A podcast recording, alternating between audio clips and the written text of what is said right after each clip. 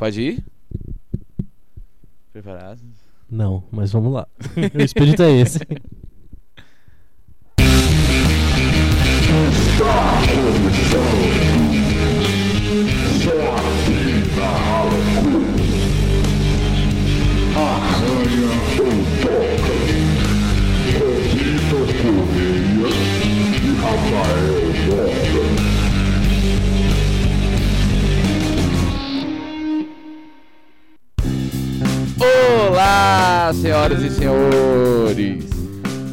bem-vindos a 2020. Se é que isso é uma coisa boa, ou não também. Não é mesmo? Ou 2020. Estamos torcendo pela coisa boa. Puta, 2020 não deve ser um excelente ano. Mas é um ano que nós viveremos por ele, É um ano. ou morreremos nele. Isso é completamente inevitável e fora do nosso controle. Começamos bem o ano, galera. E essa é a primeiríssima edição do programa Arranha ou Toca. E aqui nós falamos sobre o que, meu claro colega de podcast? Eu sempre me esqueço de fazer isso. De falar, de, fazer é, o quê? eu me chamo Rafael, O pessoal já conhece a gente. ouvinte de primeira viagem. Meu nome é Rafael e eu tenho aqui ao meu lado meu colega Vitor. Vitor. Vitor Correia. E Rafael Mota. Importante. Nós somos uma dupla de âncoras de um podcast. Exatamente. E Quem a gente diria? fala sobre o que nesse podcast, Vitor? Nós falamos aqui sobre música no contexto universitário. Desde músicas que a gente, os universitários usam para estudar, para trabalhar, para se concentrar, o que a gente gosta de ouvir. E basicamente é isso. E é isso que a gente faz. E eu queria saber por que, que o programa tem esse nome escroto, Arranha ou Toca. Cara, é uma boa pergunta. É exatamente isso que é. E qual é o tema do programa de hoje, senhor Vitor Correia? Hoje temos a primeiríssima edição do programa, que será uma série. Nós temos a primeira edição da série sobre universitários que produzem eh, música por hobby. Então a gente vai trazer aqui alguns convidados, algumas pessoas que ou produziram um disco ou uma música só, sem, sem necessariamente aquela intenção comercial, né? Sem estar ganhando por isso. Em- Embora, claro, né? Sempre existe aquela intenção ali por trás, de repente fazer uma banda ou ganhar alguma coisa no futuro. Mas no momento são pessoas que fazem por hobby, que, por paixão. Exato. E quem é o nosso convidado de hoje? Temos um convidado especialíssimo que vou chamar agora. Pode entrar, Rafael Mota! Olá, senhores, tudo bem? Meu nome é Rafael Mota. e hoje a gente vai falar sobre o meu disco. E como é o meu disco, e ele é meu, é você que vai fazer as perguntas aí. Exatamente, hoje eu vou ter uma participação um pouco maior do O que nosso normal, disco. Mas vamos disco. lá. E aí, só pra explicar um pouco aqui, o nosso colega Rafael fez um, um disco. Não é o primeiro dele, não é mesmo? Você já tem Não, outros é o meu discos. primeiro, é o meu segundo. Eu tenho vários discos, né? Tem vários discos. Publicados Esse tá no todos. Spotify. Esse está legal. Tá Primeiro no Spotify. publicado no Spotify. É. Essa plataforma maravilhosa que no- no- nos abriga. Inclusive, paguem nós, Spotify, por favor. Ou não, enfim. E então o nosso colega aqui fez o, fez o disco dele, botou esses dias recentemente. Você botou semana passada, né? No, É. botou semana passada no Spotify. E aí trouxe a ideia, porque, pô, vamos, vamos descobrir quem são os universitários que estão produzindo música, né? Porque a gente A gente conhece já reclamou muitos... disso num, numa edição. Exatamente, a gente reclamou disso. Não, era mais específico, a gente reclamou sobre música sobre universidade, né? Ah, é. Verdade. Mas é importante, porque tem muita bandinha de, de universidade, a gente já falou sobre isso aqui no, no programa. Mas o, a gente tem que ver o pessoal também que tá fazendo por hobby, né? Não necessariamente por um interesse comercial ali, que, sei lá, pega o violão, toca música, ou faz um rap, ou um funk, ou qualquer coisa. Mas então vamos lá, cara. Qual é o nome do seu disco de agora? Inferno Astral. Inferno. Você pode. Inferno Astral. A gente vai colocar um trechinho de Inferno Astral. Vamos colocar agora. Essa é Inferno Astral. Por mim mesmo.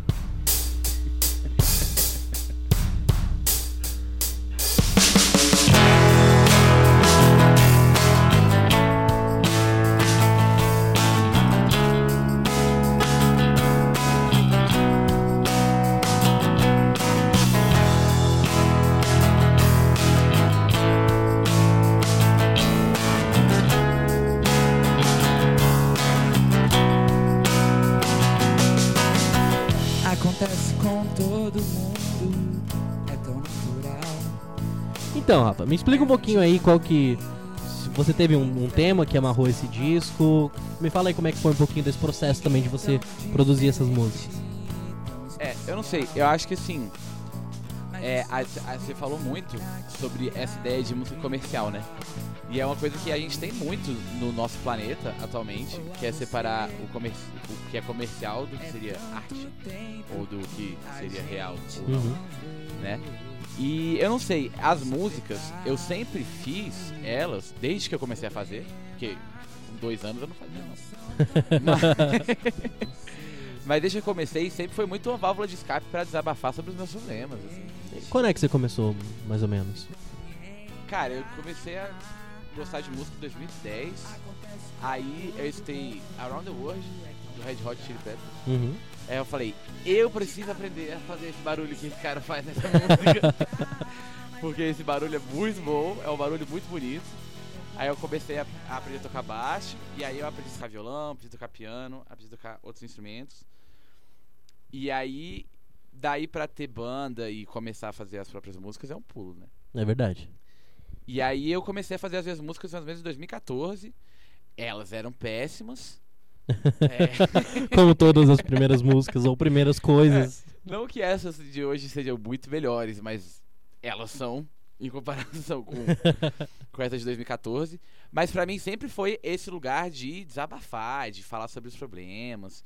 Até porque é, acho muito importante, assim, eu vejo muita gente no mundo que não se expressa o que elas sentem de Sim. forma nenhuma, assim, tipo, não, não só com a parede, não agride um mendigo. Não que agredir É, mendigo não seja, seja. uma, é, é. uma boa coisa. Por favor, não agridam ninguém, gente. É, mas as, a- as pessoas elas não expressam as emoções delas, elas guardam. E assim, a minha experiência é que eu vejo muita gente que tem assim projetos pessoais paralelos que deixa quieto, deixa no canto. E eu era muito assim com as minhas músicas também. Uhum. Só que aí eu tive um- uma namoradinha, não sei se dá pra chamar de namoradinha. Teve uma menina na minha vida que me incentivou a a divulgar as minhas músicas e assim: "Ah, ninguém vai escutar mesmo, ninguém vai se importar". Esse é sempre um ótimo argumento, né? É, mas eu não sei, eu tenho uma teoria na minha vida que é o seguinte: tem pessoas no mundo que elas querem muito ser ouvidas. Sim. Elas não querem falar, elas querem que alguém escute.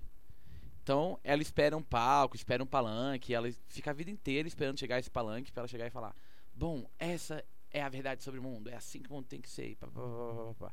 Sendo que, na verdade, às vezes ela nem tem tanta coisa assim pra dizer. Sim. Ela não tem nada pra dizer. Ou às vezes ela até tem, mas ela quer tá mais preocupada em ser ouvida do que em falar alguma coisa. Aham. E aí, o disco, pra mim, é muito isso. Tipo assim, cara, eu quero falar sobre isso aqui. Eu faço isso aqui. E eu vou falar. Se tu quiser ouvir. Sim. É por sua conta e risco. E essa é a ideia do disco. Eu não sei se eu respondi a pergunta. Não, respondeu muito bem, inclusive. É. É só. Acho que. Um, um tema, assim, tipo. Esse, esse disco tem um tema que amarra, sei lá, tem relacionamentos, ou enfim, qual, qual seria o. Tem, tem. O, o, esse primeiro disco que eu fiz, que eu coloquei ano passado, né? 2018, na verdade. Final.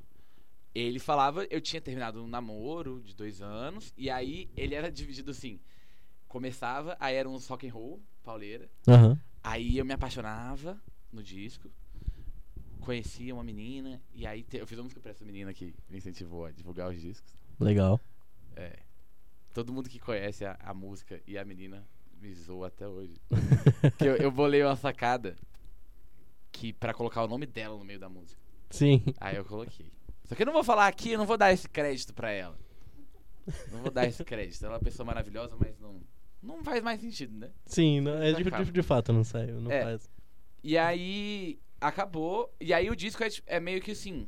Era uma jornada pessoal de. Ah, eu era um moleque torto que fazia um monte de merda. E aí umas músicas rock and roll. Aí você se apaixona, aí isso começa a ficar difícil, isso começa a ficar difícil. Aí vocês terminam. E aí você vai fazendo todo o processo de cura, e não sei o quê. Uhum. E que era outro disco. E aí depois, isso foi tipo. Até a música 11, 12 desse outro disco. E aí depois eu coloquei umas músicas lá que eu tinha feito que eu tinha achado legal pra caramba. Juro, é aquela versão deluxe que tem umas músicas aleatórias no final. É, É, boa. não fazia nenhum sentido com o que seria um disco. Só que nesse disco eu fiz isso. Eu tentei deixar músicas que faziam sentido como um disco. E ele também esbarra nesse tema de relacionamentos, assim. É, e aí essa música, Inferno Astral, que é a primeira música do disco e que é o nome do disco, fala sobre isso. Eu tinha batido carro, tinha brigado com essa menina, Aham. e tava puto com o semestre, tinha, sei lá. E aí eu fiz essa música chamada Inferno Astral pra me confortar. Fizeram mais ou menos em maio. Aí acontece com todo mundo, é tão natural. É um dia ruim, seu inferno astral. Aham. Que é só o que é no final do dia, um dia ruim. Não adianta ficar gastando muito problema com isso. Sim. E, foi, e me ajudou muito. E aí, conforme o ano foi passando, e eu fui fazendo as outras músicas, e como elas foram vendo, o, eu coloquei Inferno Astral como a principal, assim, de ligar o disco, que foi 2019 inteiro. Aham. Um É, o Inferno Astral de um ano. É. Sim. E aí o disco vai evoluindo nesse sentido, tipo, com- então começa com Inferno Astral, que é a música mais calminha, aí também, e aí ele segue essa coisa, de- a segunda música fala sobre se apaixonar, se apaixonar, se apaixonar de uma maneira esquisita, a terceira música fala sobre sexo, porque, né? É. É rock and roll. Porque é rock and roll. É. E aí fala sobre. Aí eu me apaixono, aí eu quebro a cara de novo, e aí as músicas vão evoluindo nessa progressão, até que a última música eu fico bem no final. Uhum. E, e aí depois eu coloquei só mais uma, porque eu tinha achado muito legal aqui, não podia. Eu, eu, é, eu acho que. eu- é a do. a minha mãe tem mais carinho Eu, eu quero falar sobre essa música porque eu achei ela incrível. Vamos falar mais pra frente dela. É. Mas e aí é esse disco que fala sobre a minha. Meus fracassos amorosos em 2019 Uhum. e os pequenos sucessos que eu tive. Justo. É, 2019 não foi um bom ano. Não, acho que não foi um bom ano pra ninguém. Se foi, essa pessoa tá errada. É verdade. Mas bom, anos ruins produzem artes boas, então. Ah, é, né? Eu não gosto desse lugar romântico de. Você precisa sofrer pra fazer uma puta. Ah, é um consolo. não sei o quê. Ah, Ela brigou que eu falava. Não é? que eu falava muito perto do microfone e agora tá falando. Coloque o microfone na boca, Rafael. Olhe com o microfone sufocado na sua boca. Aí agora ela reclama, né? Assim. Érica. Nossa grande Érica se- ouvinte de primeira viagem, que está escutando isso. Mas é, e é esse o disco. Pô, legal. É. E- Pode continuar. Vai, pergunta aí. Eu queria saber um pouco do seu processo, assim, como é que é seu processo criativo, tipo, tu, tu já me falou que você produz muita música, tipo, eu faço muitas músicas. Mais do que eu deveria. quantas músicas você faz, mais ou menos? Eu, cara, eu consigo fazer 100 músicas no ano, 50 músicas, não sei, são muitas. Aí às vezes eu deixo ela quieta, às vezes eu vou lá, sento e faço. Uhum. Varia muito do momento. E é louco, eu já vi vários caras falando sobre como eles fazem músicas. E eu faço muito assim, eu gosto de tocar violão e de tocar os instrumentos que eu toco. Mas principalmente violão, né? É o mais fácil de compor é o violão. Sim, Você pode levar pros cantos. Teclado você não pode sair levando pros cantos, é pesado. é verdade. É, e aí eu geralmente tô em casa, vendo Netflix, alguma coisa, aí eu pego o violão.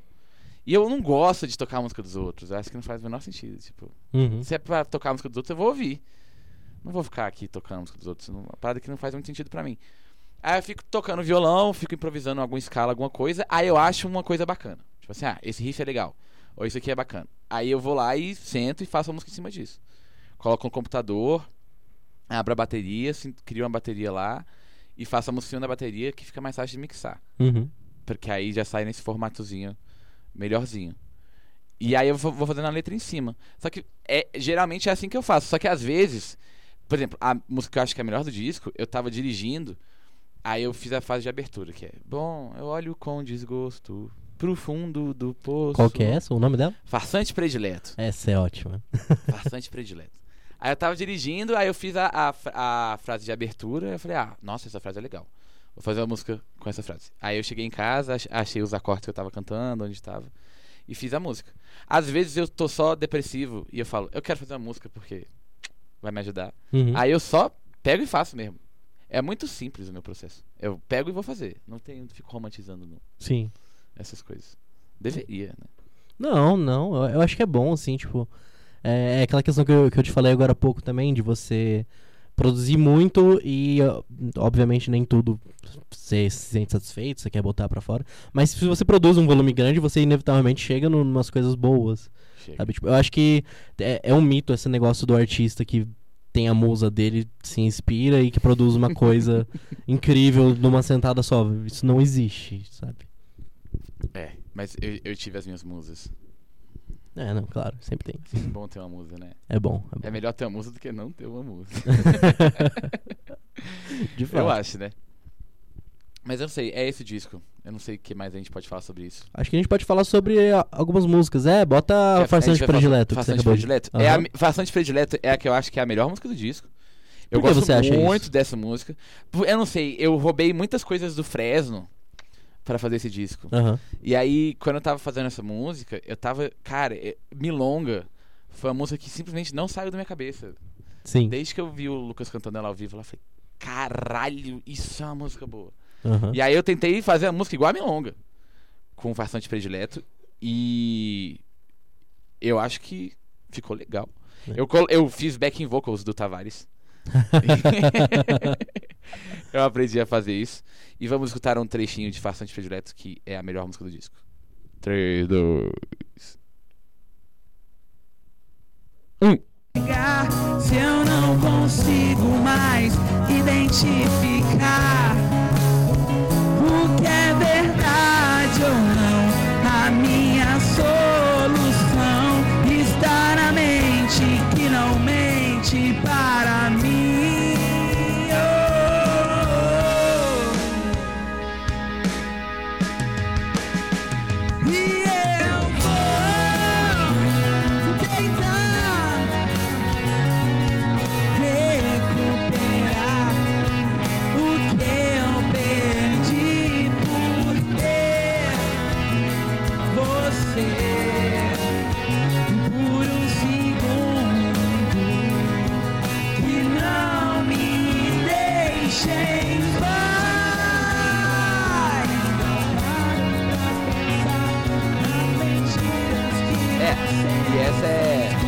Farsante Predileto, a música do disco. Eu tava falando pro Vitor aqui em off que eu roubei essa guitarra de Porto Alegre.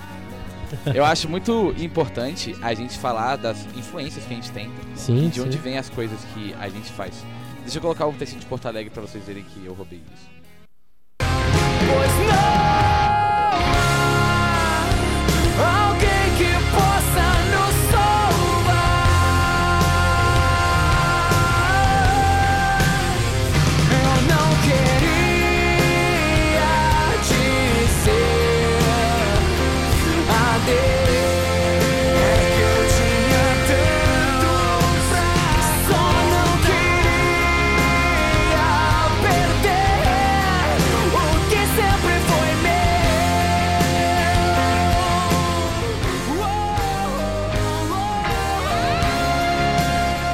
Yeah, não sei se eu peguei o texto certo, mas eu peguei daí.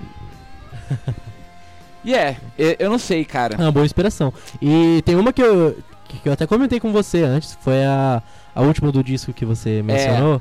Que o comecinho pra mim foi tipo My Chemical Romance. E aí eu comentei com você e você confirmou. É. O, essa música do disco se chama A Minha Mãe Tem Mais Carinho por Mim. E eu tenho um fetiche. Eu tinha esse fetiche, né? Que eu sanei nessa música. Que era fazer uma música sobre rodinha punk. E sobre o que é essa experiência. e como funciona esse processo.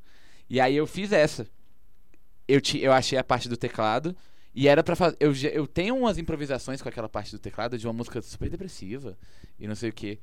E aí eu tinha feito esse teclado e eu achei ele muito bacana. Só que eu falei, cara, eu não vou, não quero fazer uma música com esse teclado como base. Uhum. Não faz o menor sentido.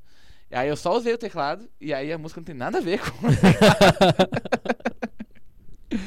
e é só uma punhetagem. Vamos escutar um trechinho, já que o Vitor comentou. Ó.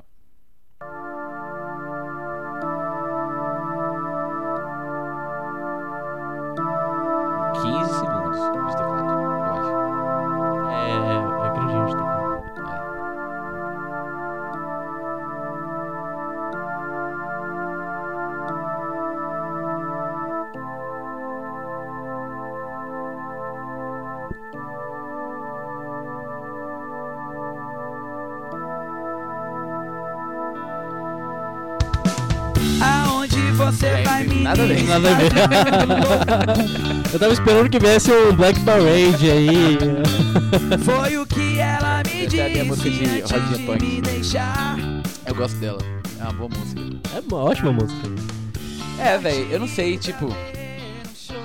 Eu achava que falar sobre isso e eu ia ficar me sentindo o Tavares, o Aham. Lucas. Mas na verdade é muito, sei lá, tão natural esse negócio Uhum. pra mim. É tipo, ah, é só as minhas músicas, elas são isso aí. Sim. É assim que funciona, não sei. O que mais a gente pode falar sobre isso? O que mais você acha que a gente pode falar sobre isso? Eu, acho, eu tô preocupado com o tempo. Acho que a gente já tem 20 minutos. Acho que é bom a gente já ir pro momento da Daísta. A gente né? tem que prometer da Daísta. Temos que ir. É, esse é o disco. Faz um, é, faz um apanhado aí, um fechamento aí É. pra essa parte. Escutem o disco, se vocês ainda não escutaram. E aí vocês podem me falar se vocês gostaram do disco ou não. E as pessoas que escutaram disseram que gostaram bastante, que é muito legal. E é bom ouvir isso. Melhor do que ouvir que é uma merda. E é no Spotify só que as pessoas conseguem ouvir? Não, tem acho que todos os streamings possíveis lá. Eu fiz- vendi a minha alma pro Satanás pra conseguir fazer isso de graça. E tem no YouTube, tem Deezer, Apple Music. Tem um que não entrou porque tem palavrão, sei lá. Aham. É, mas tem nos streamings. E é, gente, esse é o, é o meu disco. Eu espero que vocês tenham gostado. Queria estar mais empolgado pra falar sobre isso. Ah, tudo bem, estamos todos cansados aqui. Todo mundo tá cansado, né, gente? Cara, não é louco? Eu tenho, a gente tem 22 anos, eu pelo menos, né? Vocês têm, Eu tenho 25. têm um pouquinho a mais que A. Erika tem 40, então. Não, a Erika tem 26. 7. É a idade, né, do. Não é? Tem até setembro. Não, mas coitada, a Erika não vai morrer esse ano, não. E eu não sei, eu tenho a idade de me achar, velho, porra, velho. Cansado, sabe? É que a nossa comparação é tudo que vem atrás, né? Tipo, a gente se compara com quando a gente era criança. Então a gente se sente velho, é natural. Não sei, cara, eu acho A gente que. vai ficar. Se preocupa não, quando você tiver 30, você vai estar muito mais cansado. Ai, eu não sei nem se é esse lugar do cansaço, eu acho que é o lugar de, da perda da aura, velho. Tipo, a gente chega nessa idade e vai vendo que a vida é. É, a vida é um moedor de carne, ninguém sai vivo dela, não. É, ninguém tá vivo dela, né? Menos Chico Xavier. Chico Xavier conversava com os espíritos. É verdade. E eu, eu gosto do nosso lar. Eu acredito no nosso lar. É um bom filme. E um bom livro, aparentemente, né? Existe um livro. Mas enfim, gente. É isso. Esse é o disco. Escutem. Vocês podem mandar sugestões aqui pra gente. Ou não. É.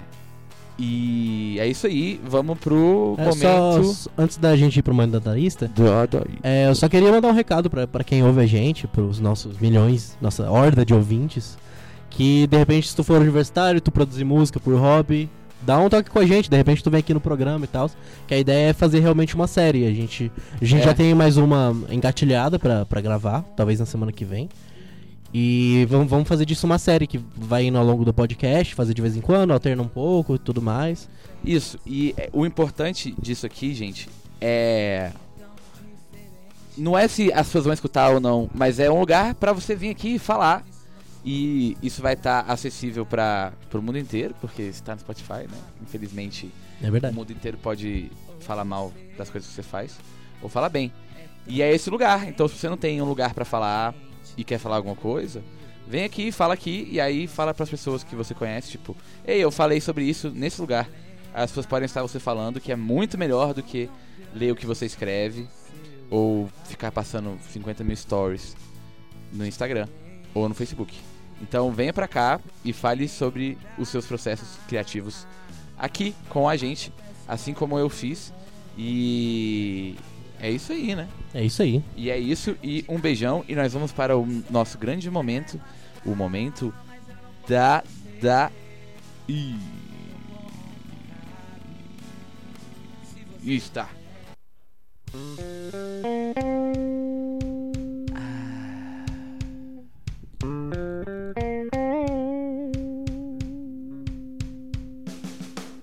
Momento dadaísta. e aí, gente, se vocês são ouvintes de primeira viagem, que eu tenho certeza que vocês não são, que a gente conseguiu criar um público cativo, e você tá mostrando isso pra sua vovó, ou pra sua tia, ou pro seu namorado. É, no momento da Daíssa, a gente fala sobre coisas bem aleatórias que a gente pensou. E qual é o tema de hoje que a gente pensou, Vitor? Você aí que pensou no tema hoje. Eu que pensei no tema de Eu hoje. sei qual é o tema, mas eu não entendi merda nenhuma. Que eu É. acho que é a proposta do, do momento dadaísta. É. É, e o tema de hoje são roupas largas. E eu pensei nisso porque eu tô usando a casa do meu pai e meu pai é um pouquinho fora de forma, entendeu? Aham. É, e a calça fica muito larga. E eu fico parecendo um palhacinho com as calças largas, andando. Aí eu coloquei um sapato mais bonitinho, mas aí com as calças balangando de um lado pro outro. Esquisito pra caramba. E aí eu, eu fiquei, gastei um tempo sobre isso, refletindo, e que a gente pode gastar aqui agora em conjunto, fazendo um exercício socrático de dialética. É verdade. Que é. As pessoas gostam de roupas largas, a gente gosta disso. Tipo, por que, que as pessoas preferem cueca samba canção que uma cueca boxer? Por que, que a gente compra, tipo, um moletom mais largo, mas a gente quer comprar uma camisa de botão apertadinha? Por que, que calça jeans pode ser skinny e calça de moletom é larga? A gente associa largura e uma roupa ser larga e não caber direito com você a conforto? É isso? Eu que acho que grande parte é. Assim, é inegável que, tipo, algumas roupas maiores, assim, são bem mais confortáveis. Tipo, sei lá, um casacão, um- alguma coisa mais comprida. Não necessariamente larga, assim, mas... Eu, eu, eu, pessoalmente, eu, eu até gosto um pouco de, de roupas mais largas. E, tipo, calça. Eu odeio calça colada. Odeio.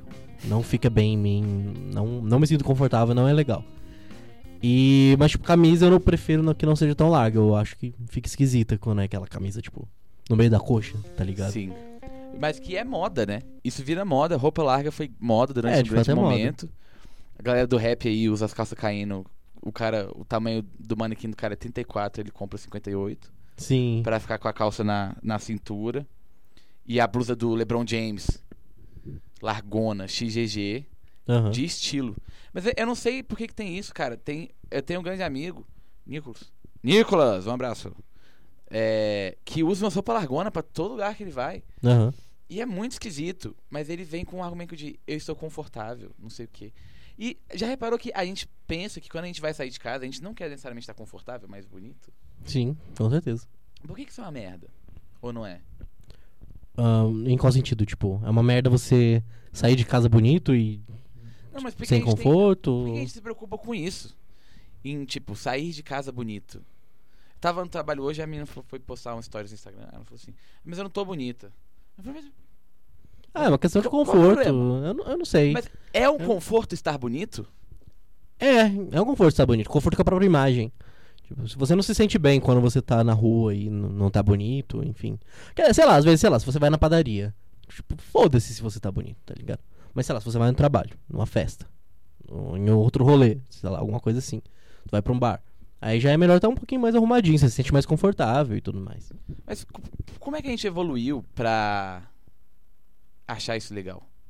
Tipo assim, ah, eu vou me submeter a uma coisa que não me deixa fisicamente confortável, eu salto, velho. Status. É status.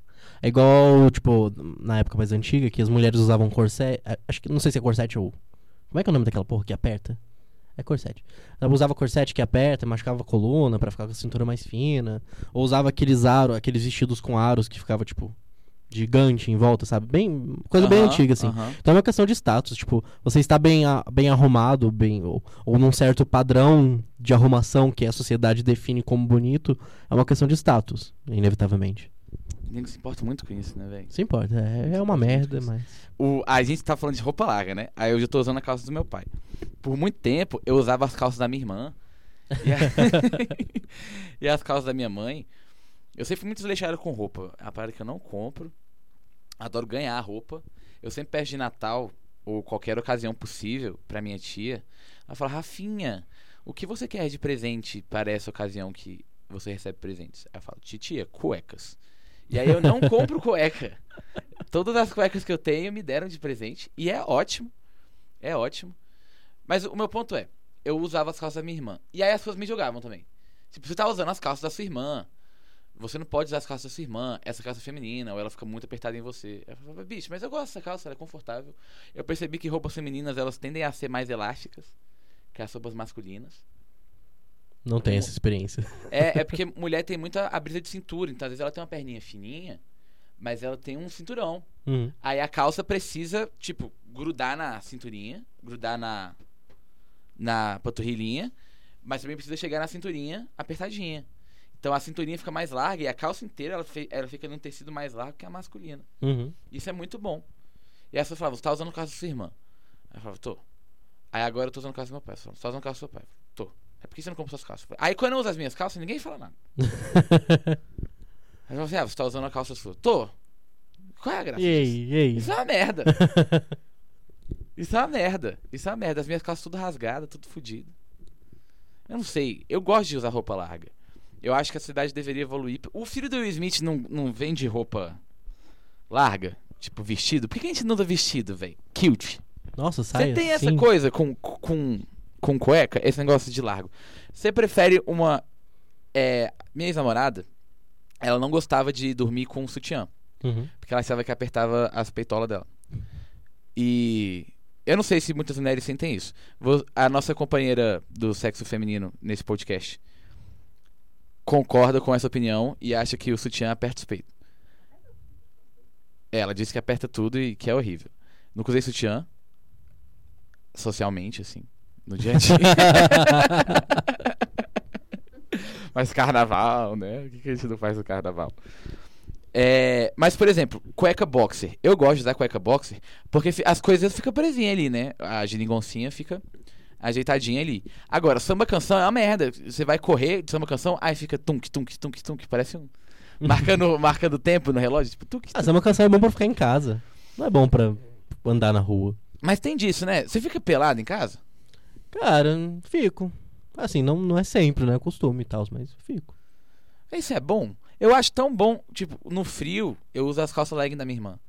Como malha, assim, sabe? Aham. Tipo, tu vai pra um lugar que neva, aí tu tem que usar uma malhinha mais fina em cima de uma calça jeans pra tu não morrer de frio. Sim. E aí eu uso as leggings da minha irmã. E usar calça legging é uma maravilha. É a melhor coisa do mundo, calça legging. Melhor coisa do mundo é uma calça legging. É muito bom. É melhor que ficar pelado, calça legging. Porra. Você se sente protegido, se sente armado, querido, sabe? Parece que tem alguém eternamente abraçando suas coxas. é muito bom calça leg. Eu gosto. E aí, nego tem. é, E o ponto é, a gente tem essa coisa com roupa larga e a gente não deveria ter, entendeu? Sociedade. Aí eu fiquei pensando sobre isso, aí eu coloquei na minha cabeça que eu vou usar as calças do meu pai vou voltar a usar as calças da minha irmã. Uhum. Sempre que elas aparecerem no meu guarda-roupa. E. Porque é bom. É verdade. É bom, você fica diferente, né? Uhum. Ser diferente é bom. Sim. Sempre. Não. Não, né? Isso é uma merda. Ah, merda, mas eu acho que no geral, assim, tipo, a sociedade podia relaxar mais com algumas coisas, pelo amor de Deus, tipo, roupa. É, foda-se. Primeiro, passar roupa. Superestimado. Abolir, por mim abolia, tinha que ser proibido passar roupa. Primeiro, gasta energia, polui meio ambiente. Segundo, pra quê? Pra quê? Se todo mundo usar roupa amassada, ninguém vai perceber. É é simples, vai ser mais fácil que todo mundo. roupa, né? Não tem nenhuma vantagem em passar roupa. Não. Passar roupa é um absurdo. É um absurdo. Absurdo. Só que é, o problema é que tem umas roupas que se você não passar, tipo blusa social, assim, de terno.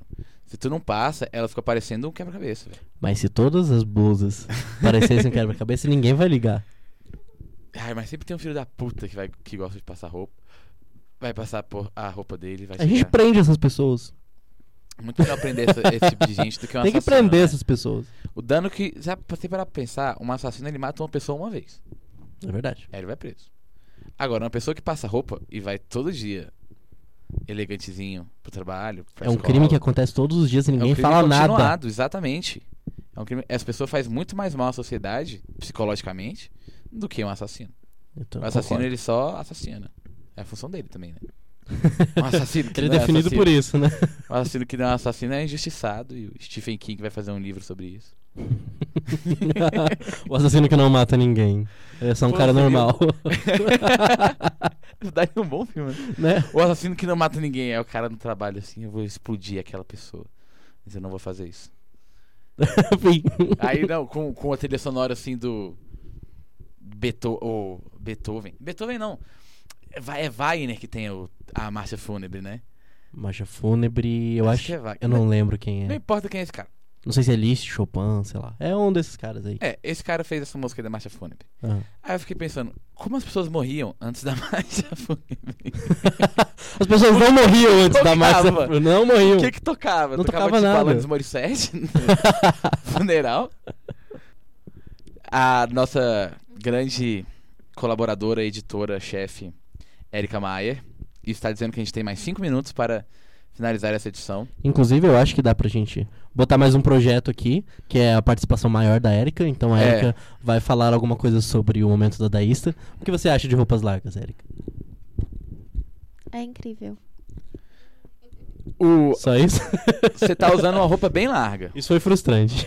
Fala por que, que você comprou essa roupa larga? Olha os barulhos do microfone, gente. A sonoplastia aqui é profissional, ó. Uai, porque é muito mais confortável do que sutiã que a gente já usa todo dia, que é aperta. E é isso. Você se incomoda em sair sem sutiã? Eu sim, mas tem mulher que não. E tudo bem. A gente tem que normalizar isso. Sair sem sutiã? Tem, né? É, tem. Tem. Tem. É. Você tá participando mais do programa, o que você tá achando? Que bom. Você gosta? Você? Eu gosto de você, eu gosto dessas participações, elas são boas. Que bom. Só que hoje você tá com uma vontade de existir bem próxima do negativo. É isso. Só que esse é o dia a dia de toda pessoa que existe, né? Agora eu tenho dois microfones. Eu tô com dois microfones. A minha ondinha tá ficando mais alta? É, olha só. eu- eu- eu- dá pra fazer um tsunami de ondinhas? Bom. Sabia que o Leonardo DiCaprio salvou uma pessoa em alto mar? Real oficial? É oficial. Ele tava passando no novo no iate dele com ossos de Hollywood e estrando cocaína. E aí alguém avisou, assim, no sistema de comunicação de iates e navios. Um cara do nosso iate que tava fazendo um cruzeiro caiu. Ele vai morrer. Alguém pode ir lá resgatar ele? A gente tá procurando, a gente não pode mudar a- o curso do navio. Soltamos bombeiro pra ir lá remando procurar o cara. Aham. E aí o Leonardo DiCaprio pegou, interceptou É, eu esse acho que a gente sinal. precisa trocar, o microfone tá muito baixo. O, o Leonardo DiCaprio pegou, interceptou esse sinal e foi lá salvar o cara. E salvou o cara. Que incrível. É, e aí a, a matéria dizia assim. A piada tá pronta, né? Não, a matéria dizia assim. A piada veio pronta. Mas a matéria dizia assim: as chances de alguém ser salvo nas condições que ele tava eram muito pequenas, então ele ia morrer. Só que se você pensar que quem foi salvar ele foi o Leonardo DiCaprio. Essa- ele- esse cara é muito. sor- Imagina esse maluco acordando assim. Eu estava morrendo, agora eu estou com o Leonardo DiCaprio. Meu Deus, obrigado, o céu é muito bom. Esse cara gastou toda a sorte dele naquele momento, né? É, deve ter cheirado a cocaína com o Leonardo DiCaprio lá, ficado feliz da vida. Isso seria incrível. É. Pessoal, e com isso nós encerramos essa edição do podcast Arranha ou Toca. Opa, eu esqueci de fazer uma pergunta pra você durante a nossa entrevista. Ah, pergunte-me. É uma pergunta muito importante. Ah. Mas então, Rafael, me diga. Você arranha saber. ou toca? Ah, eu arranho, né? Arranho. Eu sempre arranho. Então é isso aí, pessoal. Valeu, um beijão e até a próxima edição.